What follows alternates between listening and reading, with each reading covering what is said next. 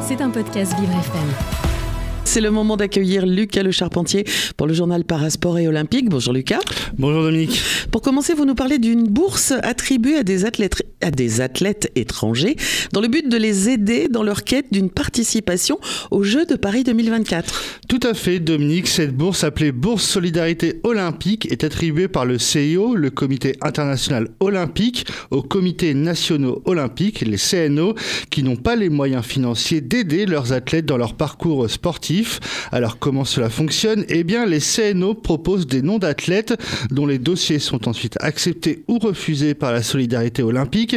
Plusieurs critères sont pris en compte comme la cohérence avec le projet sportif de l'athlète, ses ambitions, l'apport de son séjour en fonction de sa discipline ou encore la langue parlée.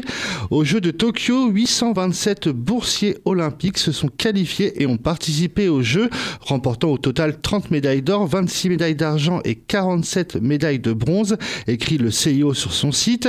À titre de comparaison, pour Paris 2024, à l'heure actuelle, ce sont près de 1300 bourses individuelles qui ont été attribuées à des athlètes issus de 145 CNO.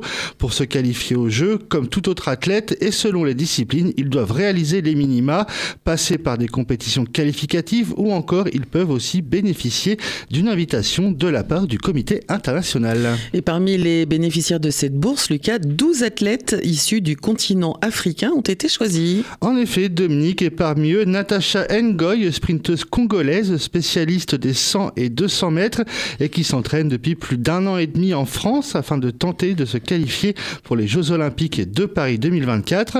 Le judoka tanzanien Andrew Mlugu, euh, catégorie des moins de 73 kilos, militaire de profession et qui a obtenu une permission de la part de son gouvernement pour quitter son pays et préparer les Jeux, ou encore Reskin Mongondo, centrafricain et également judoka en moins de 60 kg et qui vise, lui, sa première qualification au JO.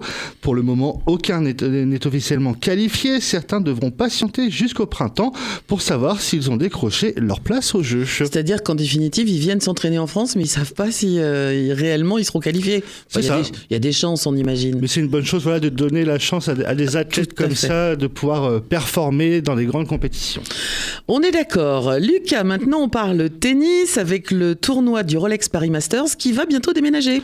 En effet, Dominique, à partir de l'an prochain, le célèbre Masters 1000 parisien quittera Bercy pour se déplacer du côté de Nanterre et de la Défense Arena, lieu inauguré en octobre 2017, euh, la plus grande salle euh, d'Europe, a une capacité maximum d'environ 40 000 places et accueille beaucoup de spectacles, de concerts ou encore les matchs de l'équipe du euh, de l'équipe de rugby du Racing 92.